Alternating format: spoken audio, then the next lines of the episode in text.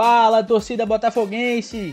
Tá chegando mais um 30 minutos de Belo. É o 22 já, já, já me perdi nas contas, mas acho que é isso. 22 episódio do nosso 30 minutos de Belo.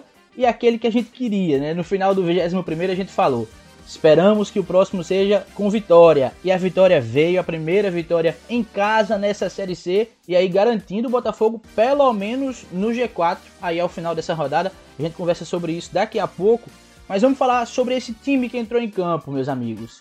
É, o time entrou com uma escalação bem diferente. A gente até quebrou a cabeça ali para entender como era que o time ia jogar quando a escalação foi divulgada.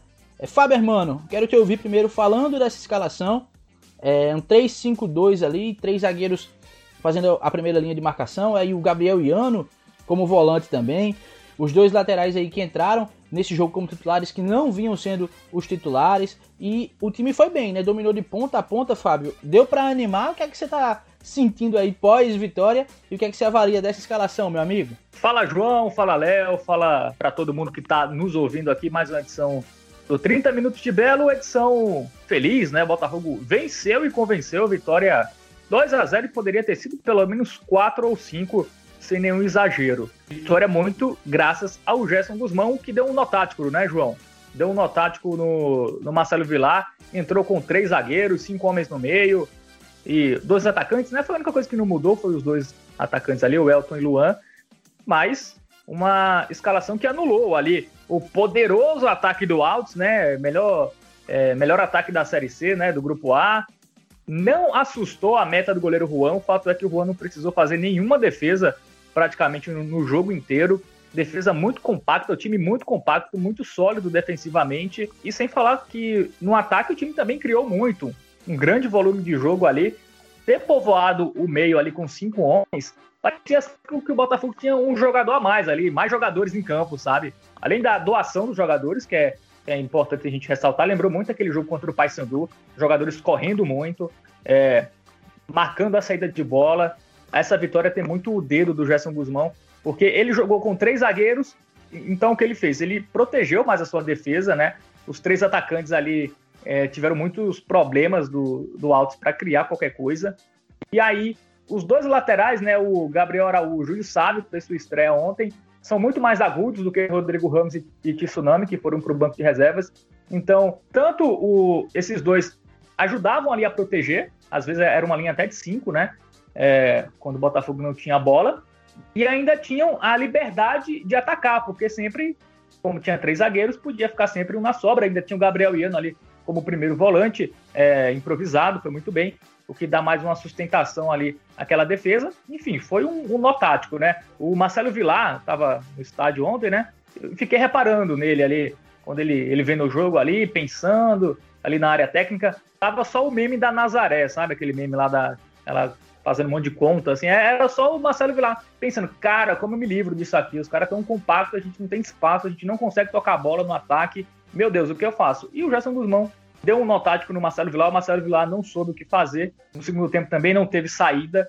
Depois do 1x0 no primeiro tempo, eu fiquei até com medo. Cara, se o Marcelo Vilar ajeitar esse time aí, o Botafogo vai sentir muito a falta dos gols que perdeu na primeira etapa. Mas não, o Marcelo Vilar foi incapaz de, de mudar ali o esquema do, do, do Altos de uma forma que, que assustasse mais o Botafogo ali na defesa. Enfim, uma vitória incontestável do Botafogo que anima o seu torcedor aí para a sequência desta Série C, João. E essa, esse nó aí, não só o nó de Gerson e Vilar, mas toda a vitória aí do Botafogo em cima do Altos rendeu aí. O pessoal lembrou de Vilar nas redes sociais, né? Depois a gente fala sobre isso. Léo, deixa eu te colocar aqui na conversa, meu amigo, para te perguntar. E aí, 3-5-2, é, defesa bem protegida. O Juan nem foi testado porque estava bem protegido. Como o Fábio falou aí, meio de campo também bem povoado. Time brigando bastante pela bola. Essa é a escalação, Léo? Ou vai depender de cada adversário? É mais uma possibilidade que agora o Gerson Guzmão mostra que tem para o decorrer da competição. O que, é que você acha, Léo? Fala, João, Fábio, e abraçar vocês e também os nossos ouvintes aqui de, do, do podcast 30 Minutos de Belo. É, para começar, acertei o palpite, né? Fábio. Fábio muito bem, tava, você, bem. você apostou em 2x1, um, mas não estava muito seguro, né? E Fábio nem se fala, né? Mas eu acertei 2x0, enfim. O Botafogo precisava muito dessa vitória e ainda bem que veio. Não, eu falei vitória do Botafogo. Tá Rapaz, confundindo aí. Tu falou empate, falou... Léo. Falei, eu é, sempre tá acreditei tá em Gerson Guzmão e nos jogadores. Tá Calúnia, é, mas. Tá o, o, problema é que não tá gravado, né? Então a gente nem tem como é, saber quem tá, tá falando gravado, a verdade. Né? O nosso ouvinte não, não acompanha aqui, né? Enfim, tudo bem, Fábio. Não, mas bem. falando sério, nem, é, acho que até o torcedor botafoguense, assim, só o mais otimista acreditava numa vitória fácil, entre aspas, né? Porque o segundo gol saiu no finzinho, forma de ontem. Assim. Foi um placar realista. Juba gol. Juba que bom que eu errei. Só, só um detalhe, o Botafogo só venceu quando eu errei o palpite, viu? Então, toda vez que eu errar o palpite, é, é vitória certa do Botafogo. E quebrou a maldição da foto, né? Quebrou a maldição da selfie. Quando eu apostava no Botafogo, o Botafogo perdia. Quando eu apostava em empate, o Botafogo vencia. Então. Então aposta em empate, tá bom? Empate é, até o fim da Série C. Vai, fala aí, desculpa. Te, te Não, tranquilo. Que é isso. Você sempre bem-vindo aqui à sua fala, né? Enfim. Mas, João, é, a gente falava, né, no podcast, no episódio anterior, do principalmente do ataque do Altos, né, que era, ainda é, na verdade, um dos melhores ali do, do grupo A da Série C. Então, o Fábio já falou aí que o Gerson, é, como o Altos jogava com três atacantes, o Gerson procurou também reforçar a sua defesa, né? Inclusive com jogando ali com três zagueiros, né, o Fred, o Daniel e o William Machado, mas também liberou os seus laterais, né, que são, como o Fábio falou, o Sávio, como a gente, quando ele já foi ali apresentado, a gente falou que o Sávio, até pelos lances, né, pelo DVD dele, é, parece ser bem mais é, é, presente ali no ataque do que até mesmo ali é, do que ficar mais preso, como por exemplo, por exemplo, o Rodrigo Ramos, é, o Tsunami não vinha bem, então ele é, continuou com o Gabriel Araújo como um ala, né, ali na, na, na esquerda, e colocou ali o Gabriel a, é, Iano ali mais à frente para proteger a defesa. Então, é, o Altos fez o Gerson Guzmão fazer isso, né? Agora o próximo jogo, inclusive, é, o Botafogo jogava em casa e precisava a todo custo dessa vitória, porque ele não tinha vencido ainda dentro de casa. Então, eu acredito que vem a Tom Bense aí agora, fora de casa. Também, claro, o Botafogo sempre vai é, precisar buscar pontos fora de casa. Importantíssimo isso, faz o dever de casa, mas também tenta buscar pontos fora de casa. Eu não, eu não iria assim um 3-5-2 de novo, não. Eu acho que eu votaria ali pro 4-4-2 mesmo, né? Com, com, os dois laterais. Tá, poderia colocar, deixar o Sávio e, o Gabriel Araújo, né? Já que deu certo ali. O Tsunami não vem bem, isso é fato, na, na esquerda. O Rodrigo Ramos é mais aquele. O, o faz o simples, né? Não, não tem é, muita coisa nova ali, faz o feijão com arroz, como a gente fala. E tem que ver também a, a, a as voltas do, do Pablo, né? Do, do Amaral também, que é uma, uma referência ali. Entrou, chegou e entrou muito bem o Amaral ali como um volante, né? Apesar do Gabriel Iano ter aparecido bem, né? E eu seguraria um, um pouco mais ali, não ia, não, não ia tão assim é, retraído, né? Como ele colocou, né, ali três zagueiros e até o Gabriel Araújo, eu liberaria mais, via no 4-4-2. Depende muito do adversário, do que o adversário é, exige ali, a proposta de jogo, né, a Tom Bense é um, um, adversário que ainda está estável ali, não tem uma, a, é, oscilando muito, né, enfim, eu não manteria, não, não manteria muito bem esse, esse esquema assim para a sequência do, do campeonato todo. Deu certo. Quem sabe ele pode até, se deu certo, pensar naquela. Em time que está ganhando no, no mexe, né? Pode ser que ele mantenha aí contra o Tomense, mas aí se ele manter e não tem um bom resultado, né? Já vão cair em cima aí do desse esquema, né? É, e ontem, né, o gesto foi bem corajoso, porque se desse errado, o que a galera, antes do jogo, já tinha torcedor no meu Twitter, ah, invenção, três zagueiros, não sei o quê. E deu certo, né?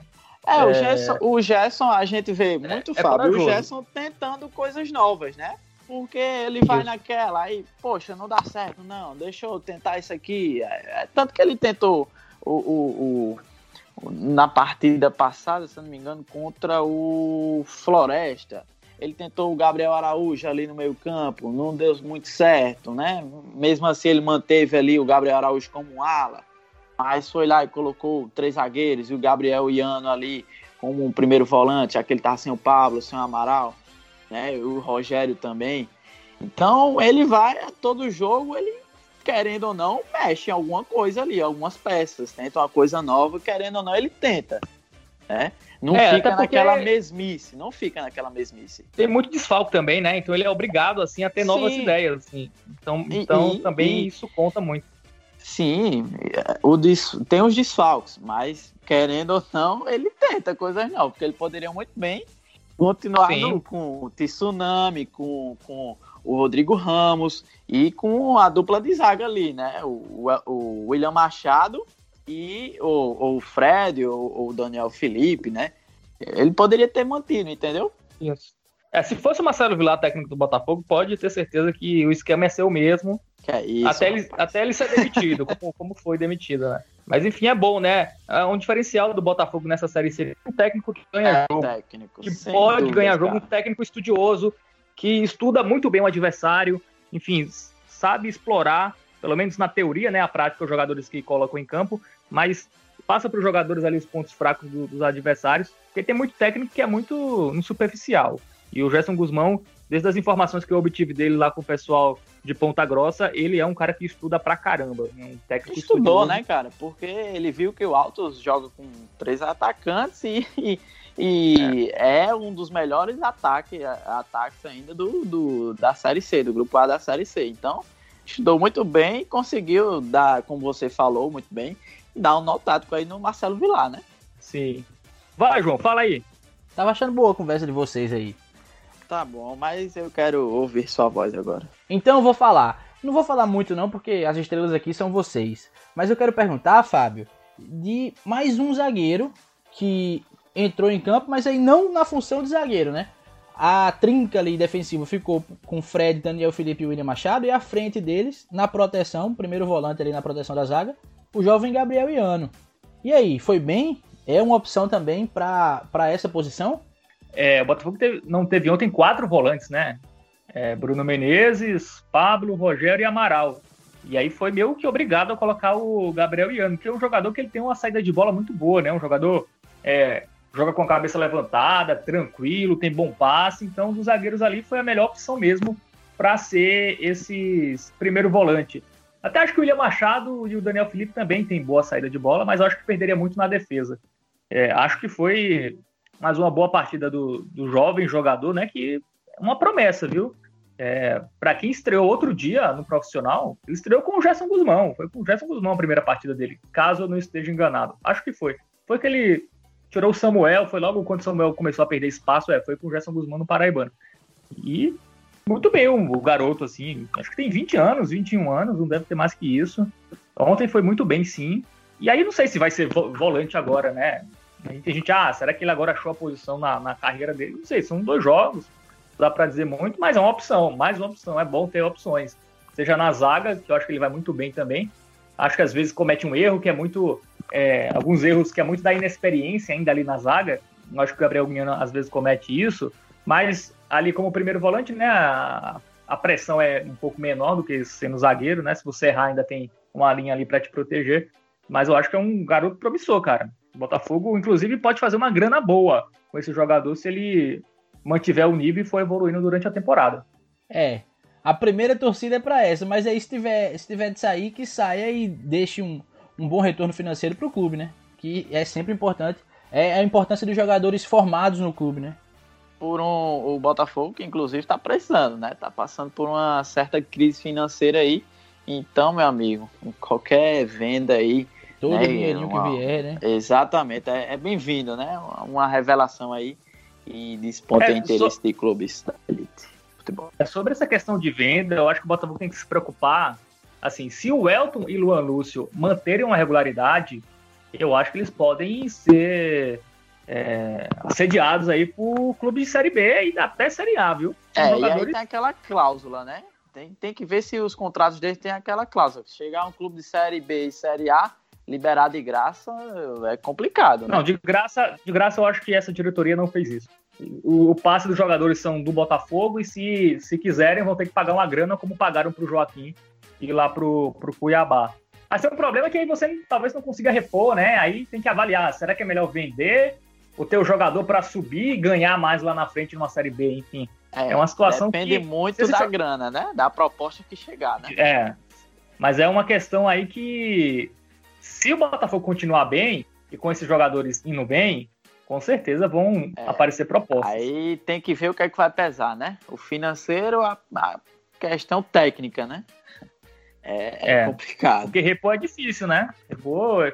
Esse ano o Botafogo até agora tá atrás de um 9. Vai esperar alguém da Série B ficar sobrando ali para tentar um empréstimo ou uma contratação.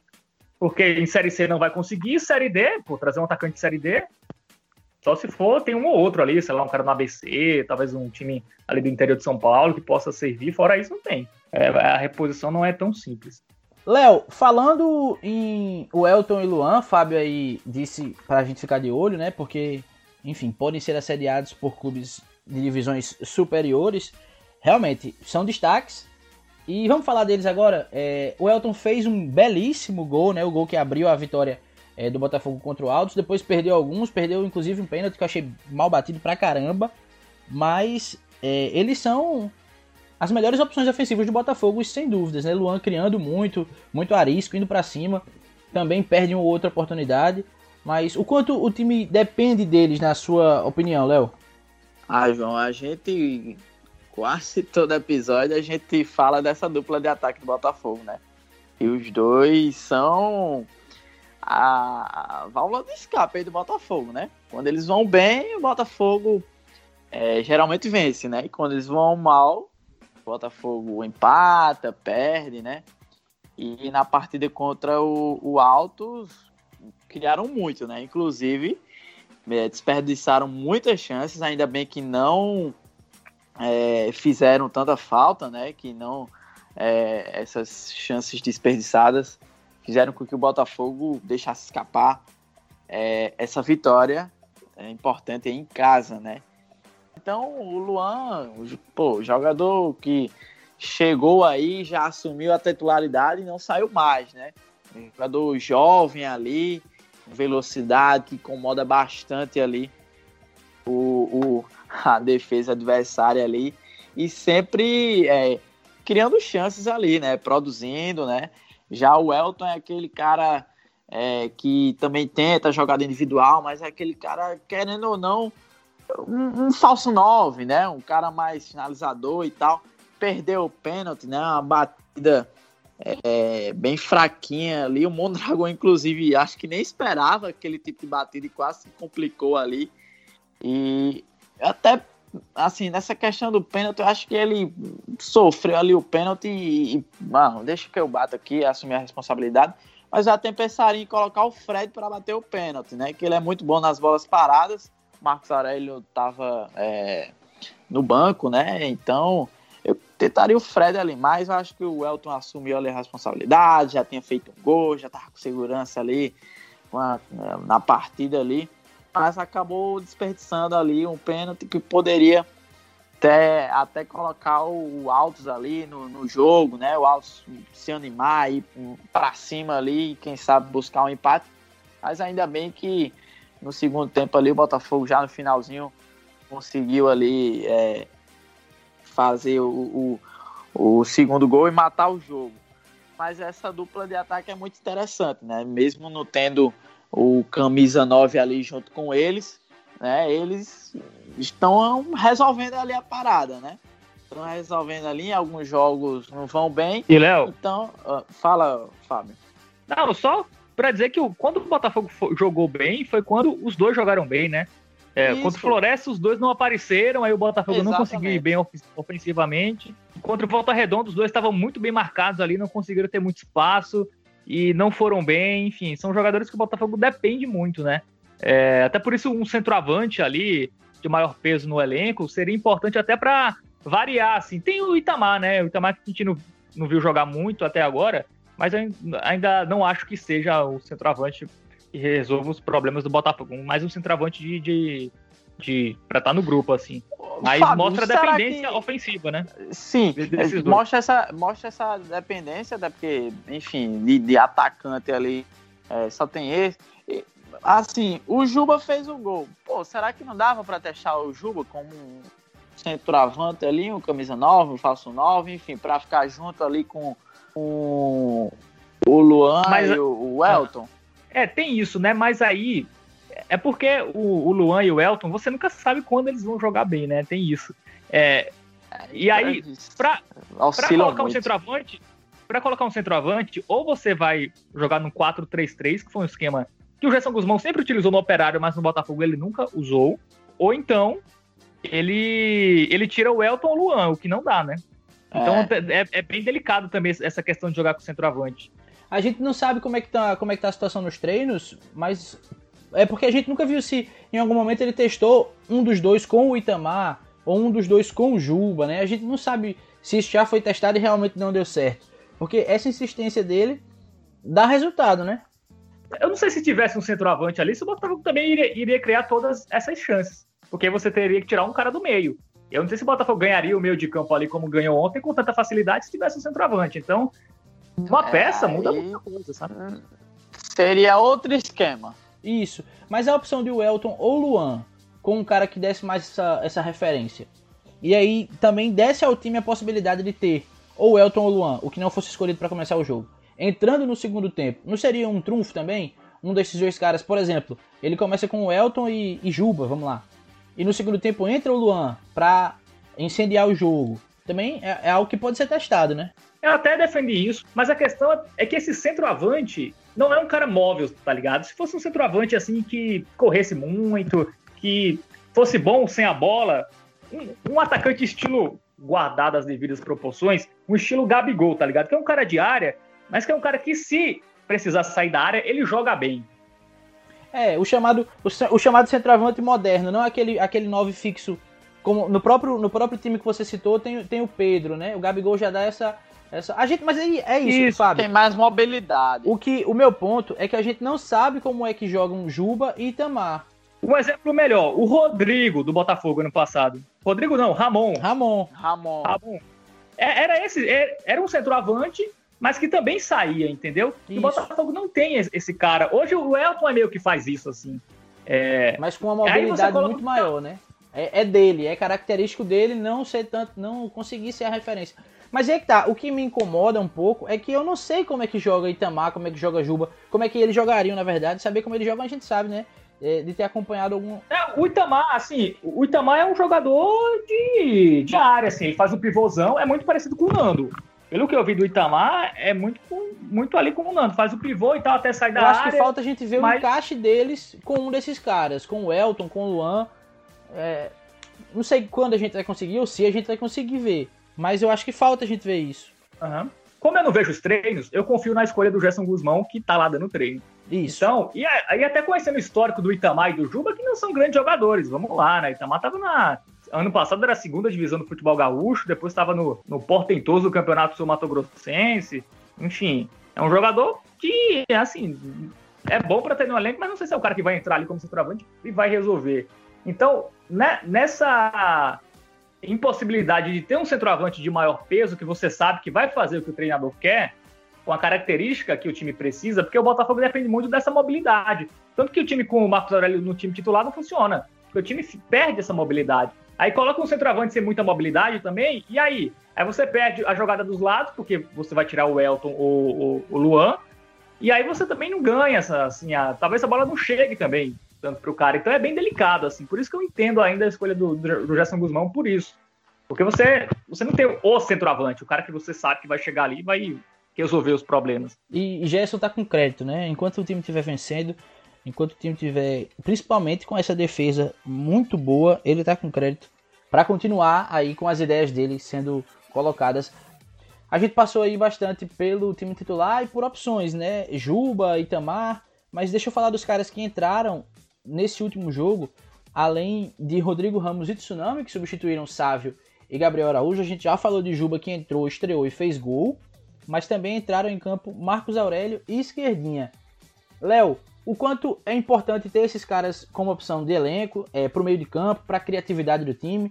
Esquerdinha que é um cara bom de bola, que infelizmente se machucou lá no começo da. da ainda na pré-temporada, na verdade, e tá voltando aos poucos. Marcos Aurélio que participou ali da jogada do segundo gol. Acho que é importante ter o Marcos Aurélio entrando no segundo tempo, né? É, ele traz esse diferencial ofensivo aí pro time quando ele entra nessa situação. O que é que você acha desses caras, Léo?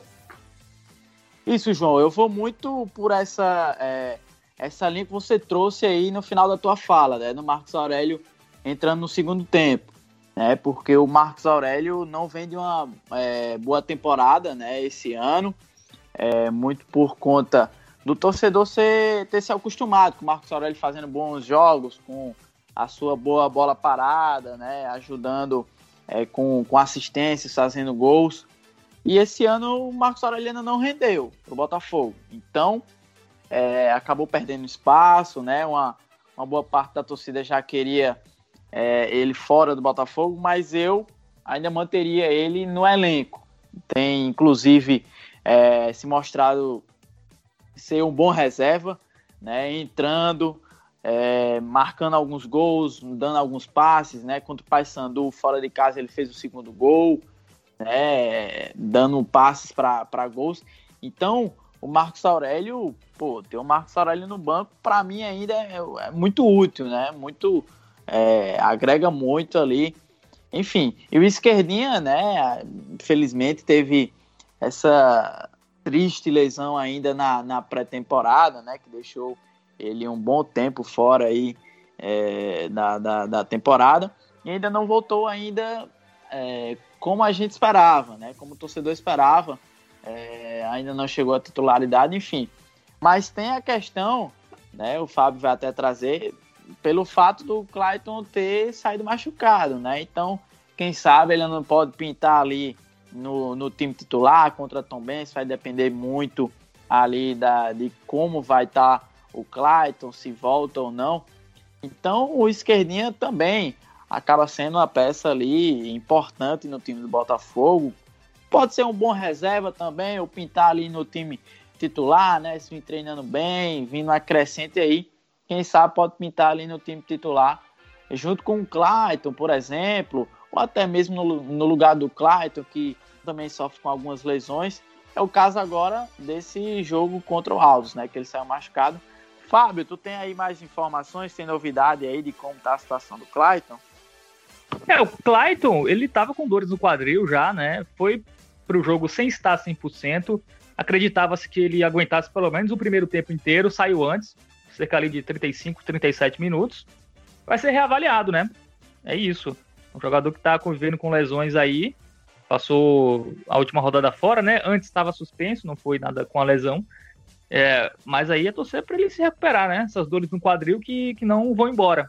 Assim, for, foram embora, mas voltaram ontem é, durante o jogo com, com esforço né, da partida e tal. E é torcer, né? Torcer para ele para ele ficar bem, né? Para ele se recuperar. Apesar que eu acho que o esquerdinha, adquirindo ritmo de jogo, eu acho que pode contribuir bastante. Até gostei dele ontem, assim. É, eu acho que tá longe de, de dar ao time que o Clayton dá. É, o Clayton, até discordo do meu, dos meus companheiros da transmissão lá da CBN, que disseram que o Clayton não fez uma boa partida. Eu acho que fez. Ele não pegou tanto na bola, mas é aquele cara ali que pressiona, marca, enfim, distribui as jogadas ali mesmo não estando com a bola, é um jogador importantíssimo. E, enfim. Mas pelo menos tem esquerdinha, né? Não vai depender do Marcos Aurélio. Se fosse em outros tempos, saiu o Clayton e o cara ia ser obrigado ali a colocar o Marcos Aurélio. Agora tem um esquerdinha ali que eu acho que pode ajudar também na ausência do Clayton. Bom, a gente tá chegando no final desse episódio. Eu queria só passar para vocês um parâmetro e uma comparação da temporada passada para essa. Fábio Hermano é, começou a fazer esse levantamento. Eu continuei Seguinte, primeiro lembrar que o Botafogo tem o G4 garantido, pelo menos, pelo menos a quarta posição garantida até o final dessa rodada, né? Mas fazendo esse balanço dessas cinco rodadas que o Botafogo jogou nesse ano, o Botafogo tem oito pontos. Na temporada 2020, o Botafogo conquistou oito pontos no final do primeiro turno, ou seja, depois de nove jogos. Com quatro jogos a menos, o time já conseguiu a mesma pontuação que conseguiu na temporada passada em, em 2020, né? E falando da defesa, que a gente elogiou bastante.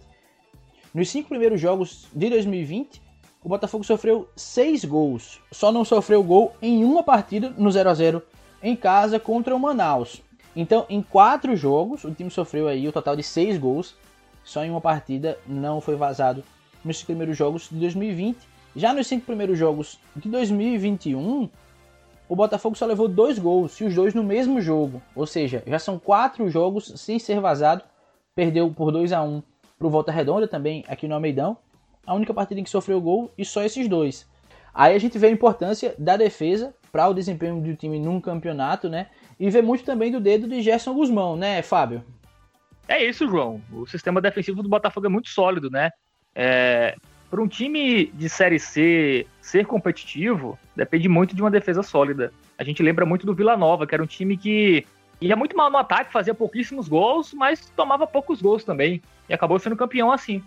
Então eu acho que se tem uma coisa que o torcedor pode ficar animado, que esse ano pode, pode vir o tão sonhado acesso, é essa defesa se manter assim. Se manter consistente, tomando poucos gols.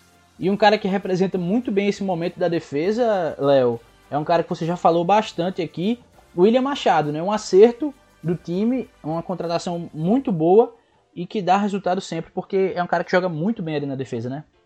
Rapaz, eu não canso de falar do William Machado, né, cara? E de elogiar a diretoria do Botafogo por ter contratado, né? Tá virando quadro. Elogio de Léo a William Machado.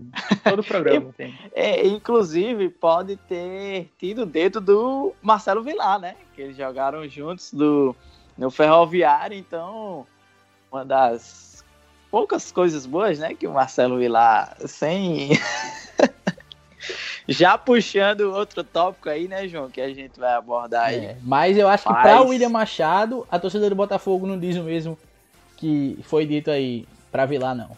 E o que foi dito? Fábio Hermano, a palavra é sua. o que o Felipe disse? Ah, o Felipe, acho que todo torcedor já viu, né? Mandou um chupa Vilar é, no Instagram. Acho desnecessário, até porque vai ter o jogo da volta, né?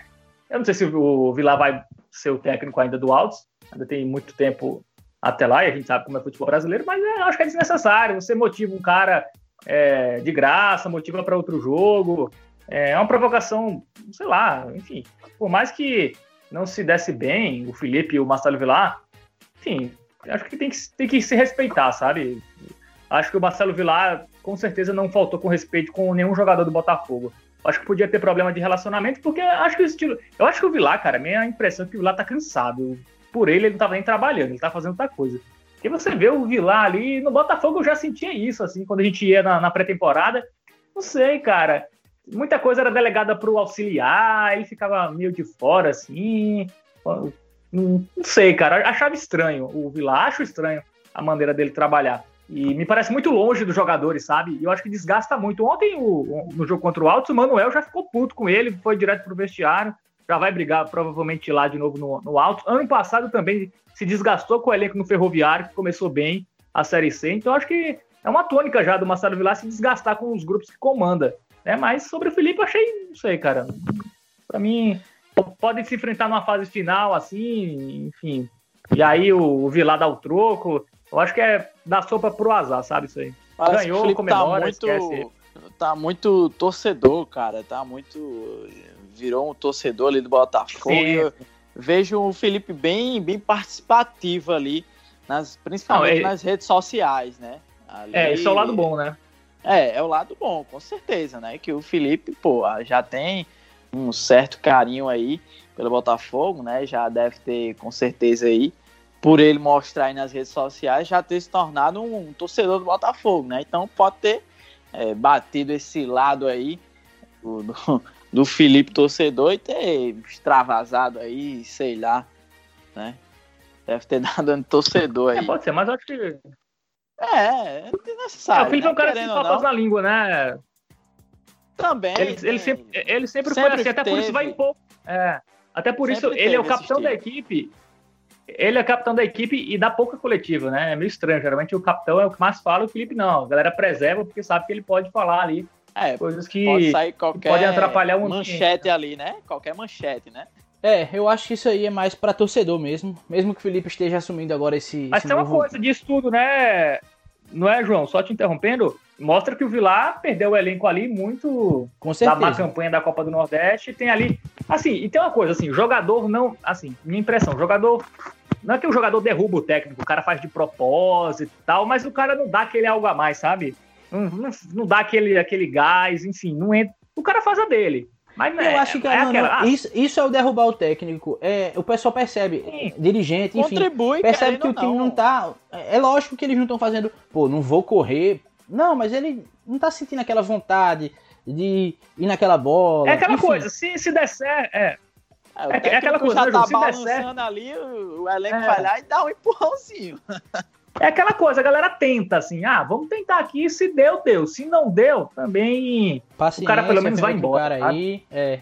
É. Mas enfim. É isso, eu acho que deve ficar mais pra torcida, até porque a torcida do Botafogo também, com certeza, tem uma gratidão muito grande por Marcelo Vilar, um técnico de uma história muito bacana aqui no Botafogo. Essa última passagem pra ser esquecida. Mas é isso, meus amigos. Tá longo já o, o episódio, nosso editor vai ter que trabalhar bastante. Não vou nem pedir considerações finais, que a gente já tá com o tempo apertado, eu vou pedir só palpite. Léo Barbosa, o vencedor dos palpites no último episódio. Diga aí, quanto é que vai ser Tombense e Botafogo? Botafogo e Tombense. Jogo fora de casa, Tom bem se oscilando. Botafogo também dá umas osciladas. Um a um, empate. Pensei que ia dizer jogo fora de casa, Tombense oscilando. 3x0 Botafogo. Vamos lá, Fábio É isso. Cara, eu acho que eu vou no empate também. Até porque quando eu apostei empate, né, o Botafogo venceu. Então. Mas tem que ser do coração, É, viu, contra Fábio? Não pode ser com segundas intenções, não. Não, mas- mas eu acho mesmo que é um jogo difícil. O Tom Benz empatou muito jogo, já, já empatou três, né? É, empatou três, ganhou um e perdeu outro. Que foi agora essa rodada contra o Manaus, perdeu fora de casa 2x1. Primeira derrota do Tom Benz. Vai chegar aí já um pouco pressionado, né? Os seus dois torcedores vão fazer protesto lá no- na porta do CT do, do Tom Benz. Ah, assim, é um jogo que, que pode dar qualquer coisa, sinceramente. Essa Série C, qualquer jogo pode dar qualquer coisa, o fato é esse. Mas eu vou no empate. Eu vou de 1x0, gol de William Machado. No próximo episódio ele vai estar aqui conversando, vai ser só ele e Léo conversando. Pra alegria de Léo Ah, Barbosa. ótimo. E a gente comemorando aí vitória. 1x0, gol de William Machado. Tá aí, pessoal. Mais um 30 Minutos de Belo. Vocês sabem, a gente tá no arroba 30 Minutos de Belo, tanto no Twitter quanto no Instagram. Fábio Hermano tá lá respondendo de tudo. Inclusive, cuidado nas perguntas. Deixem no futebol mesmo, que é melhor. Mas ele ah, tá João, lá. ah, João. Fala, Fábio. Não, só queria agradecer os nossos ouvintes que se preocupando aí com a minha, minha carência afetiva, né? Perguntar se eu estava namorando, enfim. Galera, tá lá na torcida por mim. Valeu, galera. Essa torcida vai ser importante aí, brevemente. Obrigado pela preocupação de todos. Eu não aguento esse Fábio. É isso. Termina, editor. Eu Termina, vou embora, termina. eu vou embora. Tchau. Valeu, vocês. galera. Tchau, Obrigado. tchau.